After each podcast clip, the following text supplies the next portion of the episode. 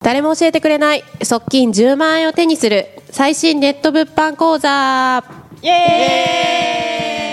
始まりました。これは何回目でしょうかねもう。何回目でしょう？だいぶ経ってきたので分かんなくなってきちゃいましたけれども、はい。まあ、あの今日もね、あのー青木さんとはい。戸川さんと、あとは、えー、ラクマの講師をしているはるかさんに今日は来ていただいていますので、えー一緒にあラクマいいやいいんじゃないですか？えーやっていきたいと思います、はい。よろしくお願いします。お願いします。で今日のテーマはですね、まあ、なぜ多くの人が副業を継続できないのかというテタイトルで、えーやっていきたいと思うんですけれども、まあ、副業ですね、まあ、そもそも青木さんはね最初から脱サラでしたけれども、はい。まあ、私、瀬戸山と戸川さんとはるかさんまあ、はるかさんは今大学生されているので、まあ、学業とビジネスっていうところでそれも副業になると思うんですよね。なので、まああのー本業がありつつ副業としてビジネスをしていたメンバーが今要はいるわけなんですけれども、まあ、今ですね副業って2018年今はもう11月下旬ですけれども、まあ、解禁になって、えー今年副業元年と言われていますが、まあ、副業をねいろいろ始めている方もいらっしゃると思うんですよねいろいろな副業ですねあるので。うんでそんな副業なんですけれども、まあ、去年ぐらいから、えー、とネットの会社でどこだっけななんかエンジャパンっていうところが、まあ、1年間副業継続できてる人の割合とか調べてたんですよね、でこの間ちょっとそのデータ見てたらなんか33%の人しか継続してなかったっていうデータがあったんですよね。少ない。すごい少ないですよね、はい。だからこの中の要は4人に1人は辞めちゃってる、うん。もしくはうん？違う。4人1人しかやってないってことだ。そうそうそうだね。っていうことですね、うん。まあ、25%だから2人はもしかしたら辞めちゃうぐらいな割合なわけですよね。で、まあ、私たちは、うんと、はるかさん以外は1年あ青木さんは？1年経ってない？1年ぐらい。ほぼほぼ一年ほぼほぼ1経ちますね。年でしょ？12月から。だから、まあ、4人中3人はもう1年以上副業を私たち継続しているわけなんですよね。なのでじゃあどうして、えー多くの人がですね、まあ、70%ぐらいの人が副業を継続できないのかっていうところをちょっとお話ししていきたいなと思うわけなんですけれども、まあ、そうですね戸川さんはい。どうですか？副業から始められてかなりね最初の頃、お仕事も大変で時間削ってやってたと思うんですけれども、まあ、自分がじょどうして副業を継続できたと思います？そうですね。あのまあ私の場合は子供がねまだちっちゃくて、うんはい。でまあ前の会社ちょっとあの辞めざるを得なくなって、うんうん。えーまあ再就職した先で給料がね、うんうん。あの8万円ぐらい落ちちゃったので、うんうん。ちょっとあのお稽古を継続させてあげれないっていう切実な、うんうん あの理由があったので、うんうん。はい。もうなんか副業をやるしかないっていう感じでしたね。もう理由ですね大事なのはね。うんそうですね。戸川さんの場合はもうお子さんのためにうんやらないと継続ができないからやるっていうところでやっぱりじゃあ自分のためだけじゃなくて誰かのためとかって結構大きいですよね。そうですね。やっぱり自分のためだけっていうのは難しいと思うんですね。やっぱり続けるのはね。なるほど、まあはい。私自身もやっぱり子供のためっていうところがあったので戸川さんの意見ってすごくよくわかるんですよね。まあ、じゃあ独身の人は続かないのか？って言った時にここで青木さん。はい。それに対してどうですか？反論は、そうですね。青木さんの場合は自分の夢のために副業を始めたんですよね。そうなんですよ、まあ、留学をしようと思っていたんで、うんうん。あのまあ、すでに辞めた後にはじめ、うん。探し始めたとうんいうところだったんで、まあ、これもやらないと、うん。も まあ、生活が？入入ってこないですからね。うん。まあ、先に脱サラだったのでそうですね。まあ、やっぱり自分の生活のためっていうところですよね。うん。ね。そうですね、まあ、モチベーションとしては自分のためだけれどもやっぱり生きていけないのでね収入ないと、っていうところで強かったっていうのはありますよね。うん。まあ、そう考えるとちょっと副業じゃないっていう。確かにまあ確かに。本業服じゃないあれ？あちょっとじゃあ今のは、まあ、あのあくまでモチベーション大事だねっていうところで、うん。じゃあはるかさんですね、まあはいはるかさん、えっとまあ、ビジネスと学業っていうところで継続されているわけですけれども、はい。はるかさんの場合は、まあ、今日ね初登場ですよね、はいそうです。ありがとうございます。なので、まあ、どうしてじゃあ学生ながらに、はい。そもそもビジネスを始められたのか、えっと目まあ、目的と理由っていうところをまずお聞かせいただけますか、はい。えっと、私は、えっと、もともとなんか就職するっていうことになんか疑問を持っていて、ん。で就職はしたくないなと思っていたんですね、うん。でそれで物販を始めた始めてで就職しないとなったら、うん。自分で給与をお金を稼がないといけないじゃないですか、うんうんうん。なので、えっと、物販をやって、えっと、ちゃんと利益が出るよううんうんにうん。していくのがモチベーションでした、なるほど。じゃあ、はい青木さんに近いですよね。あそうですね。ん。はい。あの青木さんの場合先に本業を辞めちゃったっていうね、ちょっとなかなかすごい人なんですけど。なかなかさ後先ちょっと考えず飛び込んでるかなっていうところはありますけれども、まあはるかさんは堅実に、まあ学業をしつつ、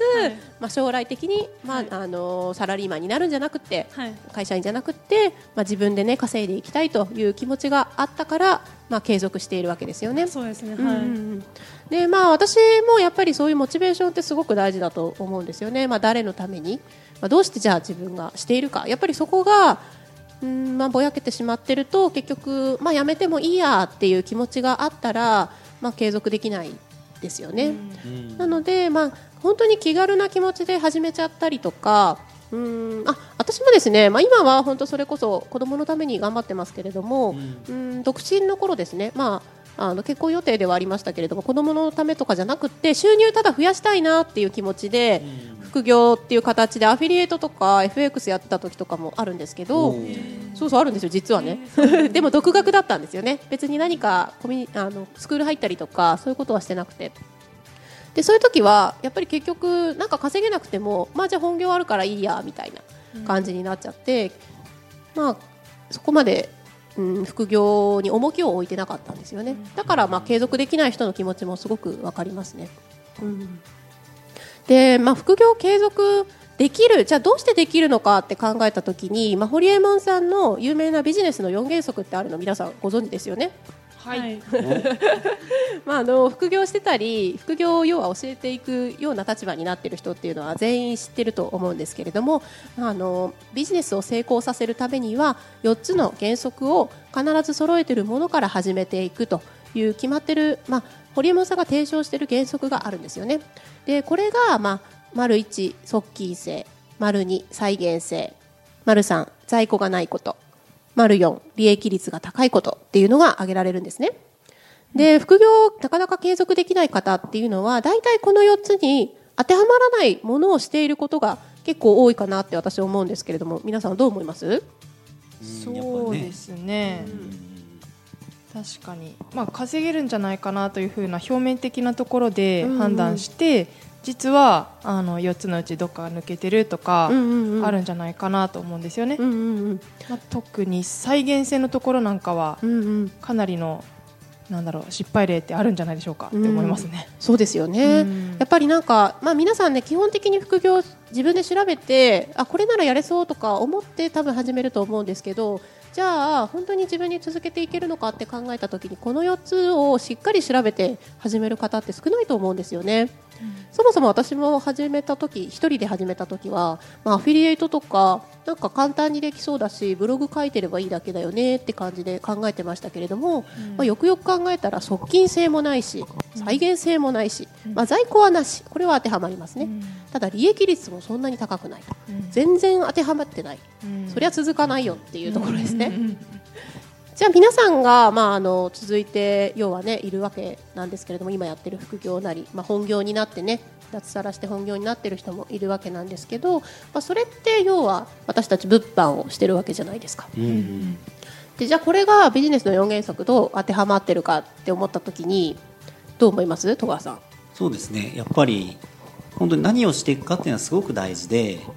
まあ、私なんかは本当副業っていうと、まあ、年齢がね結構まあ50に近いので、まあ、言っちゃうとそのアルバイトとかコンビニで、まあ、体を使ってとか肉体労働とかっていう、そっちの方にこう気持気持ちというかなんかこうそういう発想しか生まれないんですけども、普通そうですよね。はい、そう。まあ、ネット物販っていうのに出会ってね、すごく衝撃だったんですけど、まあ、それは本当になんか側近性っていうのは本当にその売れたらその瞬間にお金が発生して、まあ、自分の手元に来るっていうのとあとはまあ再現性ということで、まあ、インターネットでね、まあ、言っちゃう言っちゃうとコピペで商品がねあの出品できたりとか、あの本当になんかスキルがいらないんですよね。でやっぱり在庫がないっていうのは、えーとまあ、インターネット上なのでねあのまあ、在庫をなるべくなくすっていうか、えーとまあ、先に先に売ってお金をあのいただくっていうのがねあの非常に鉄則になってきますので、まあ、その辺もあの網羅してるしあとやっぱ利益率もねやっぱりそのすごく大事なんですけど言っちゃうとなんかこうそうビジネスなんかそのまあセミナーで聞いたんですけどそのなんですかねガラガラくじと一緒なんですよね。ガラガラポンと一緒で、要するにガラガラをこう回し続けるっていうのがまあビジネスを回すっていう例えると、要するにこう当たりでもなかなか当たらないとか、何でもいいんですけどこうポンとこう出てこないとこうモチベーションにならないんですよね、継続っていうか、例えばもう500円でも1000円でも、まあ、毎日こう利益を生み続けたりすると、まあ、全然続くのでそういったところですね。あの全部網羅しているのがまあネット物販だったので、まあ、私としてはそのネット物販を選んだっていう感じではあるんですけど、やっぱりその、まあ、継続っていうところはやっぱさっきもねモチベーションということで、まあ、誰のために、まあ、何のためにっていうのも大事なんですけど、まあ、言っちゃうとねなんか嬉しい嬉しいっていうか楽しくないと続かないんですよね。でやっぱ楽しいってどういうことかっていうとやっぱり、まあ、何のためにやるか考えるとやっぱお金をねあの稼ぎたいということでやるので、まあ、少しずつでも毎日でもその利益が上がっていくっていうすごいその利益を上がることによってなんかね自分の自信にもなっていくわけですね。あのまあ、今日こんだけ売れたとか明日はじゃあこんだけ売ろうとかなんかこういろいろこう前向きにこう考えていけるのでその辺で継続っていう意味ではすごくあの私としてはおすすめというか、はい、ぜひねみんなやった方がいいんじゃないかなっていうふうに思ってます。はい、はい、まあそうですね。ネット物販がこのビジネスの4原則に当てはまっているからこそ、まあいろんな方がですね副業を継続できない中で、まあ皆さん継続してまあ利益を得ているっていうのがあるっていうのは私たちも生徒さんをねたくさん見ていてすごく思うし、まあはるかさん自身もねあの生徒さんから始まって今、まあ、利益もすごく出て講師に昇格したっていうところもあるのですごく感じていらっしゃるんじゃないかなと思うところではあるんですけれども、はい。まあ、はるかさん自身は、はい、えーとまあ、自分が副業を継続できた理由として他に何か考えられることとかってありますか、はい。えっと、もちろんそのビジネスの4原則っていうのもあってあと他には、えっと、仲間がいるっていうことが大きいなと思いました。なんだろう最初コミュニティに入った時は一人で、まあ、もちろん始めたんですけど、うんうん、けどなんだろうあのセミナーとかあとそういう直接会う場とかで、うん、えっと、一緒にやってる方だと話したりとかして、うん、で情報交換したりとかしてでだんだんそうです、ね、仲間が増えていって、うんうん、でその仲間と会うためにまた来月も頑張ろうとかっていう、うんうん、そういうモチベーションもあるので、うんやっぱ。そうですね仲間って大事だなと思います、はい、そうですよね、はい、まあ、私たち基本的にはオンラインのスクールではあるので普段は一人であの地道にね作業を要はしてるですわけですけれども、うん、まあ、週に1回はネット上で講義っていう形で、まあ、あの会わないけど顔を見たり話したりとかねコミュニケーションする場があったり、まあ、普段から LINE のグループっていうところで毎日やり取りをしたり他の人の,、まあ、あの結果っていうところを見ることもできるのであこの人は会ったことないけどこういうことをしてて、まあ、どれぐらい利益が出てるんだとか分かったりするんですよね。なので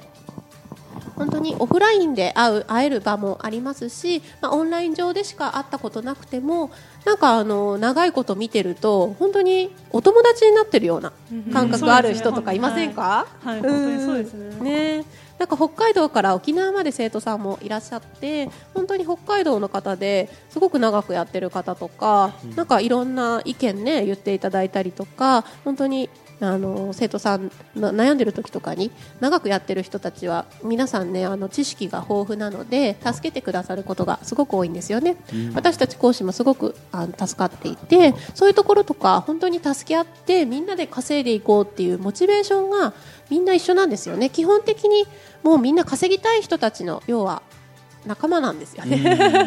ね。